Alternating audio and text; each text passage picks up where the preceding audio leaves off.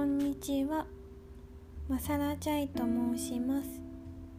趣味で暮らしにまつわるエッセイやコラムを書いています。と今日はとご飯夜ご飯を食べ終わって今休憩しているところです。ハーブティーを飲んでいます。今日はカモミール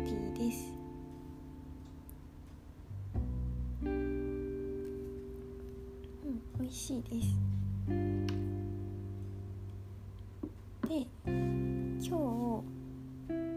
今日はちょっといいものをご紹介したいと思います。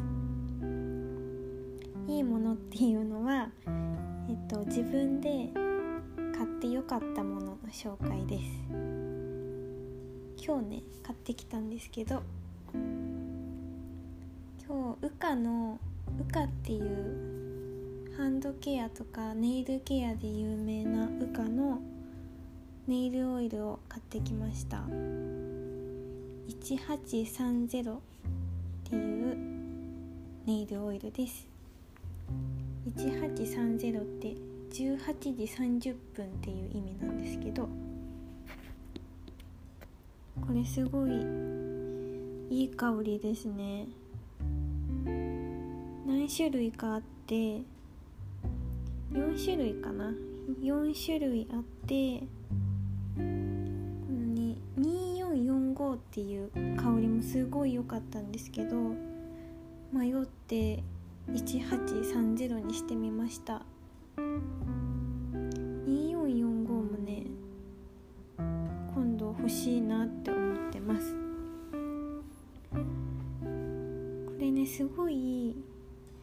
人気だから気になってたんですけど買ってみたら本当に爪がねうるうるになりました。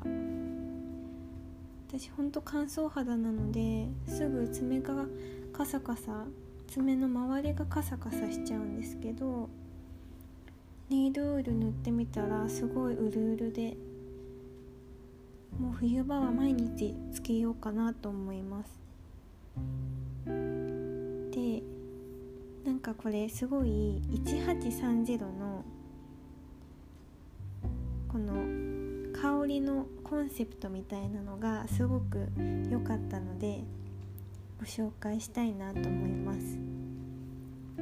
ホームページにね載ってあるんですけどそのまま読みます「ウカネイルオイル1830」頑張った自分から私に戻る時。アトラクティブで優しい気持ちになれるローズ。バランスをとり高揚感のあるゼラニウム。爽快感を与え緊張感を和らげるフレッシュなオレンジの香り。そしてジャスミンがアクセントに。華やかでありつつも軽やかに。閉じかけていた心が広がる香りです。そう。この香りのなんかコンセプトみたいなのがすごく素敵だなと思って買いました。でこれ4種類あってでねもう1種類の2445っていう香りもすごい良かったんですけど今回はこっちにしたんですよね。2445はねなんかラベンダーの香りだったんですけどこれもすごいねコンセプトが素敵だったんですよ。これも紹介します。しかも2445はベストコスメ受賞してるみたいですね。ではね子供の頃に子供の頃の気持ちに戻って眠るリラックスの代名詞ラベンダーに幸せな気持ちになる甘い香りのバニラ。柔らかなオレンジの香りが一日のストレスを吹き消します。優雅で爽快。そんな新しい香りに包まれて素敵な夢を甘く柔らかく気持ちのいい安心感が心に深く広がる香りです。ゆっくりとリラックスしたい時にも。ねなんかすごい素敵ですよね。今度また2445も機会があったら欲しいなと思ってます。はい。じゃあ今日の購入品紹介でした。ちょっと私結構買い物好きなのでこれからこういう購入品紹介もしていくかもしれない。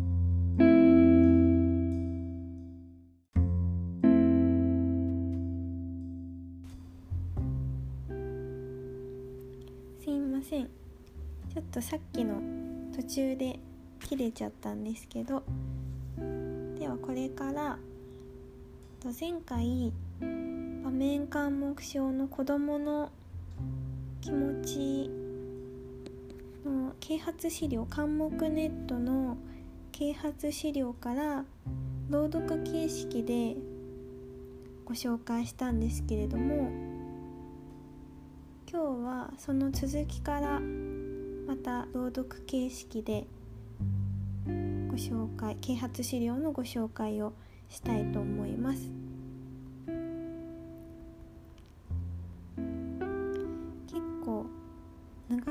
ですよね。その啓発資料がね。今ちょっとホームページを開いてます。えー、っとですね。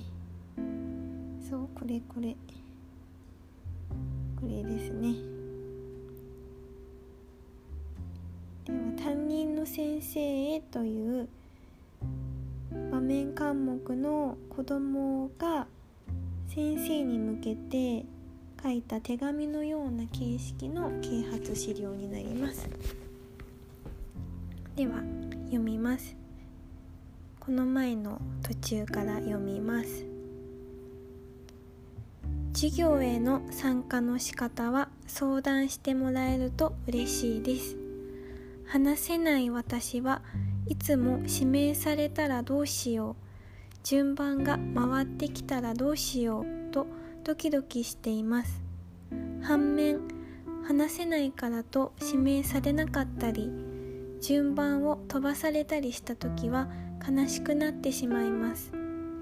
それが私への気遣いからだと分かっていてもいたたまれなくなってしまうのです。私なんていなくてもいいんだ。私の居場所はないんだ。そんな思いが駆け巡り始めると授業がとても辛くなってしまいます。でも本当はよくできましたと褒められたいといつも願っています。相談の仕方は様々です。ある先生とは誰もいない教室で話し合いました。ある先生はお手紙をくださいました。ある先生は家まで来てくださいました。できるだけリラックスできる場所で負担のない方法で考えてくださったのだと思います。先生がこんな時はどうしたい？こんな方法があるよ。こうしてみたらどう？と案を出してくださいます。私はそれを聞きながら考えます。こうします。とその場ですぐには答えられないことが多いですから時間をくださると嬉しいです。明日もう一度聞くから考えておいてね。来週の火曜日にもう一度聞くからお家の人とも相談しておいてね。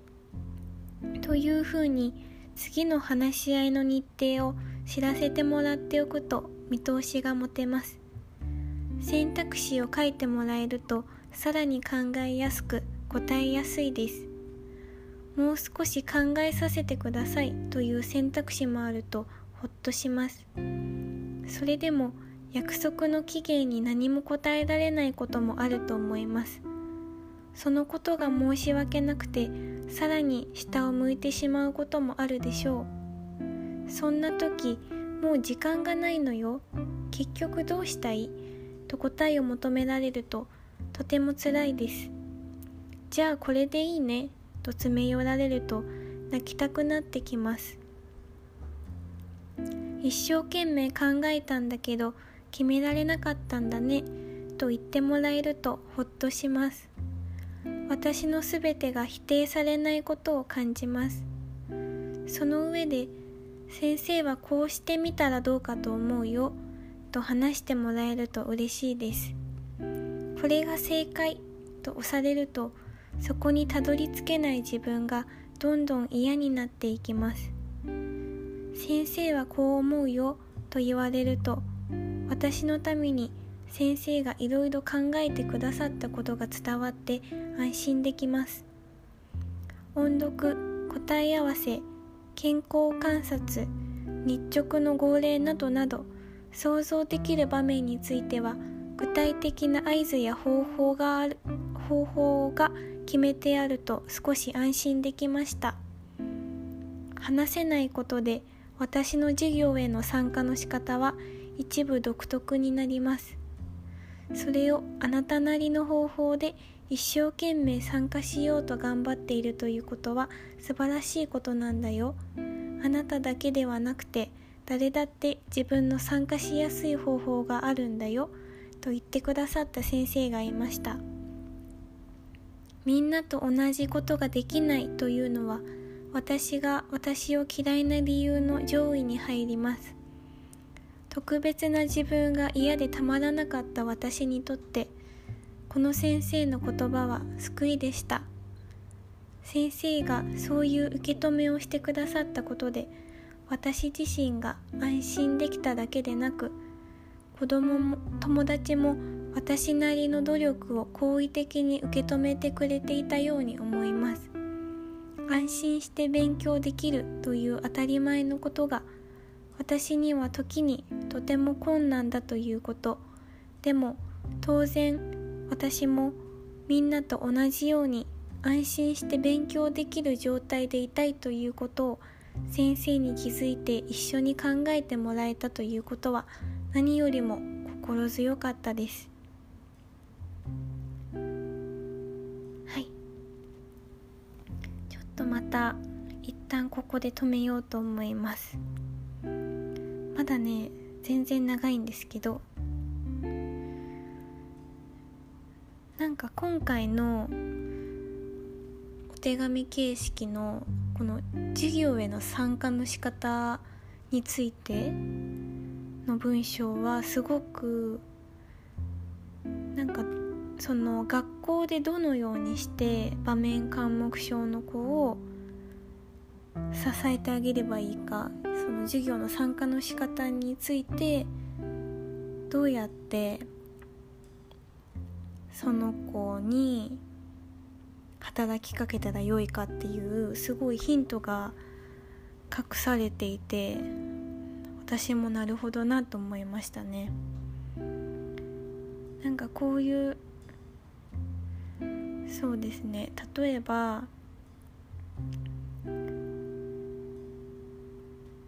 そう具体的な合図や方法が決めてあると少し安心できるっていうのがなんか本当に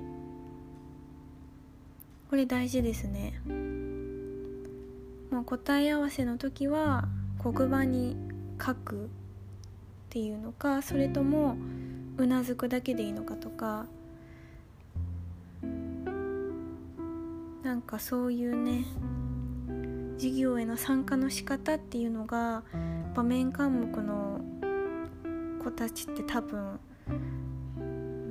普通だと難しい。普通のやり方だったら結構難しいと思うのでこういう工夫が書いてあるのがすごい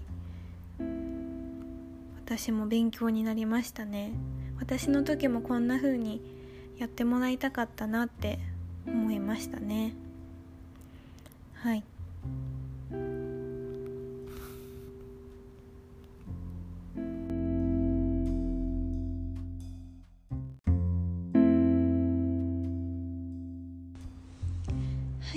では続きからまた読みたいと思います。読みます。決めつけないでいてくれると嬉しいです。話せない私は自分の要求や願いを伝えられないだけでなく否定することも言い訳をすることもできません。違うよ違うよと心の中で叫んでいても首を振ることすらできないこともあるんです。否定できない辛さは時に要求や願いを伝えられない以上に苦しいです。こんなに心配しているのに無視するんだねと言われた時違う違うよ無視なんてしていないと否定できない辛さ。大好きな人をがっかりさせてしまっても言い訳すらできない辛さ。私のことを悪く思われることの恐怖以上に相手を傷つけてしまったことが申し訳なくて傷つけてしまう自分が嫌でたまらなくなります。何々なんだねと言われるとドキリとします。当たっていても外れていても私にはそれを伝える術がありません。私の思いでないことが私の思いとして語られていくことは苦しいです。話せない以外の自分も見てもらえると嬉しいです。私イコール話せないだけではないはずなのにそこしか見てもらえないと私にも自分は話せないだけの人間のように思えてきます。話せないことは私にとって辛いことです。それなのにそれだけが私を示すものだとしたら私という人間の価値や意味は全くなくなってしまいます。ちょっとしたことでいいんです。日常の中に話せない以外の私がいることに気づいてください。教えてください。あなたはいつも鉛筆をきれいに削っているのね。見ていて気持ちがいいわ。と声をかけてくれた先生がいました。友達に物を借りるということができない私はいつもとても神経質にいろいろな準備をしていました。私はそんなことばかり考えている自分が嫌でたまらなかったけどそれを心地よく感じてくれる人がいるというだけで随分楽な気持ちになりました。準備をしなければいけないくらいピリピリとした自分でなくきちんと準備ができる自分を見つけてもらった気がしました。お願いをいっぱいしました。やっぱりわがままな子なんだと思われた先生もあるかもしれません。でも大好きな先生にこそ分かってほしいんです。私は話せません。でも考えています。感じています。私が私のことを嫌いでなくなるために顔を上げて生きていけるようになるために力を貸してください。話せない私もあなたの生徒です。話せない私ではいけませんか？はい。ではこれが一連の全部読んだんですけどねなんか私すごくその話せないことによって自分の要求や願いを伝えられないだけでなく否定することもできないっていうのがすごく私自身も辛かった経験があるのでそうその気持ちを伝える術がないっていうのはすごく苦しいことですよね。で自分の思いとは別のことが相手に伝わってしまって語られていくっていうのはすごく苦しかった経験があるのでもしその場面監目の子が近くにいたら思いを決めつけないでほしいなと思いますねその子の気持ちはその子にしかわからないものだからまるなんだねっていう言葉でなんかその子の気持ちを決めつけないでほしいなと思います。で話せない以外の自分を見てもらえると嬉しいっていうのも私すごくわかりますね私もねなんか私はあのすごくね良かったなと思っ学校生活で話せなかった時にあのやっぱり学校でなんか歌のコンクールとかあると思うんですけどそこで私はやっぱり声を出して歌うことができないのでピアノの伴奏をやったやってたんですね。でもともとピアノも習ってたのでそういうことでなんか貢献してそしたらなんか結構先生が褒めてくださってなんかそういうのもなんか話せない自分以外の部分も見てもらえてるっていうのがすごく嬉しかった経験があるのでなんかこういう話せない以外の私も見てもらえると嬉しいっていう文章はすごく共感できますね。はいで担任の先生へっていうお手紙形式のものはここまでなんですけどこの続きとして先生に言われて嬉しかった言葉先生に言われて悲しかった言葉っていうのもあるので次回はこの先生に言われて嬉しかった悲しかった言葉たちもご紹介したいと思います。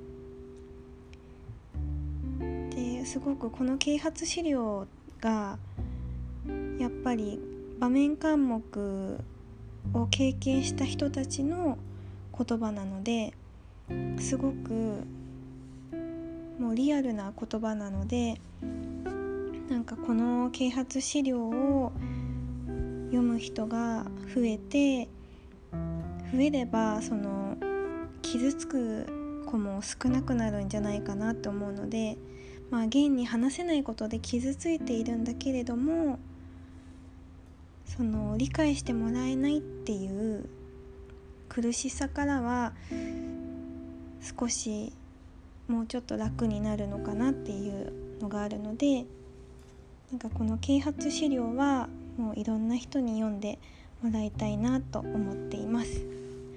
では今日はこの辺でおしまいにします。